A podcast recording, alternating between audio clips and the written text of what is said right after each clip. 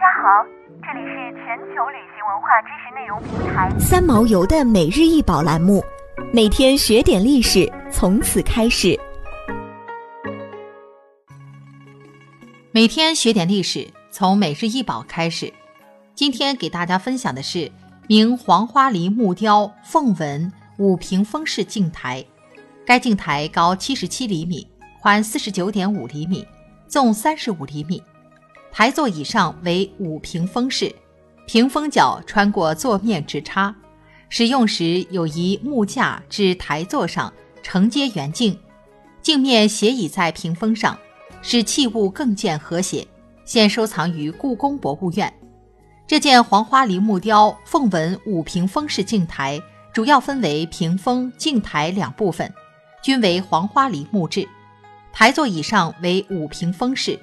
屏风角穿过座面直插，台座为柜式，两开门，内设抽屉三具。镜台雕刻的图案以龙、凤、莲、狮纹为主，屏风四边扇全部透雕龙纹、缠枝莲纹等，为正中一扇用龙凤纹组成圆形图案，外留较宽的板边，不施雕刻，至四角再镂空透雕，运用虚实对比的手法。使透雕部分突出。古代的镜台通常装饰华美，做工精致，寓意美好，一般都会采用镂空雕花、浮雕图案等装饰，以龙飞凤舞、花鸟怡情等主题最为常见，表现出一派悠闲华贵的生活气息。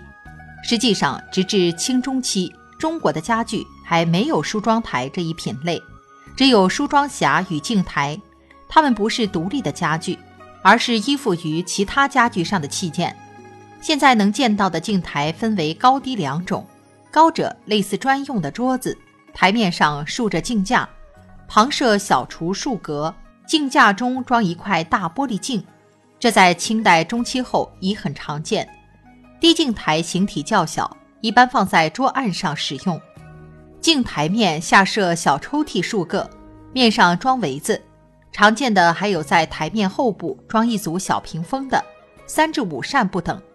屏前有活动支架，用以挂镜，又名镜支。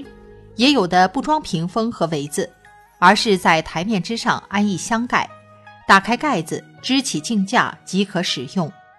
除此之外，镜台作为古代的陪嫁品，其精致贵重程度与当时女子家中的生活水平紧密相关。